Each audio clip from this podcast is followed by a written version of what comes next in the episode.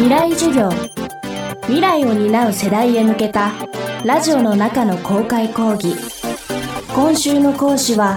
細田正史です。未来授業。今週は昭和のプロモーター野口治が残したものというテーマでお送りします。未来授業。この番組は暮らしをもっと楽しく快適に川口義賢がお送りします。高度成長期多くの日本人が夢中になったキックボクシング。その最初の興行が行われたのは1966年4月11日のことです。ボクシングの世界で存在感を示していたプロモーター野口治がタイの国技であるムエタイを日本人に馴染みやすいキックボクシングという名前に変え新たな娯楽として大々的に売り出しました。その名付け親が次に取り掛かったのは注目を集めるために欠かせないスターを生み出すということでした。未来授業3時間目。テーマはキックの鬼。沢村忠誕生。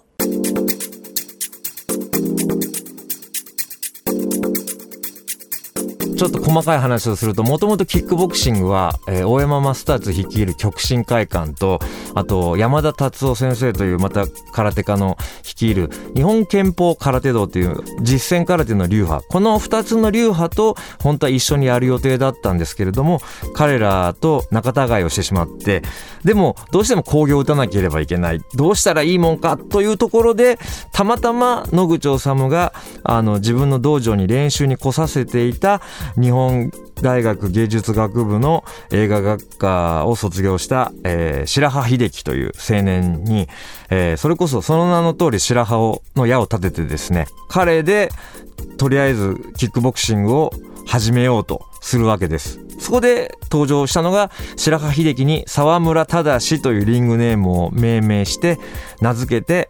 エースに仕立てたんです。はい。まず、今でこそキックボクシングって興行をあちこちでやったり、まあその後 K1 っていうね、競技まで派生して、ね、そういうものも行われているので、今の感覚で言えばあるものなんですけど、当時はキックボクシングっていうのは本当に誰も見たことがない競技ですから、それをまず、世に広めなきゃいけないっていうのが第一段階なわけですね。でそこでその沢村忠に何をさせたかというととにかく勝たせたんです。何試合も何試合も試合を組んで勝たせていく。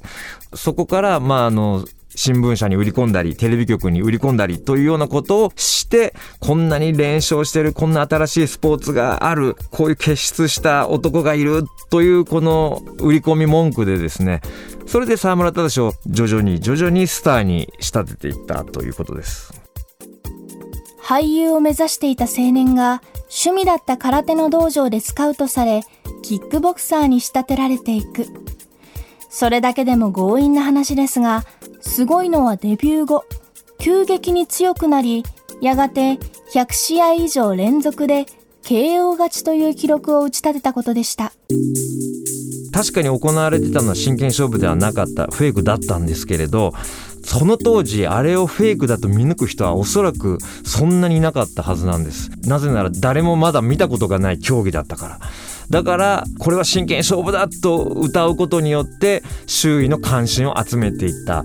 あともう一個はボクシングとの対比で売ってった面っていうのもあってボクシングは真剣勝負で行われてるスポーツじゃないですか。でやっぱり真剣勝負だから必ずしも KO で決まるとは限らない。判定で決まる試合もある。しかしこの沢村忠が出てくるキックボクシングは必ず真空飛び膝蹴りで KO で決まる。そしたら見る人はもうやったーと言ってすごく喜喜ぶストレスも発散できるっていうまたこれ売り文句があってそこで TBS との契約が決まったので当時 TBS っていうのはですね昭和40年代日本で一番人気のあるテレビ局だったんですね。全国32局ネットで。なので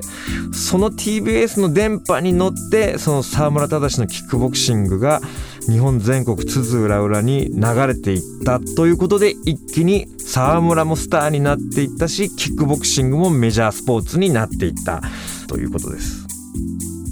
キックの鬼と言われた沢村忠は1976年に引退。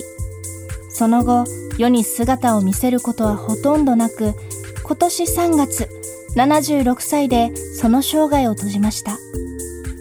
現役時代にすごく実直な方だったらしくそんな浪費をされてなかったらしくて非常に穏やかな生活をされていたというのを聞きます。割とねあの芸能の人にしろ格闘技の人とかショービジネスに生きた人っていうのは第二の人生大体うまくいかないもんなんですけど沢村忠さんは割と穏やかにそれも平和に暮らしてらっしゃったというのを聞いたのできっとまあ実直な性格と人にも恵まれたりしてよかったんではないかと思っています。沢村忠さんにはこの本を書くにあたって取材をしたかったんですけれど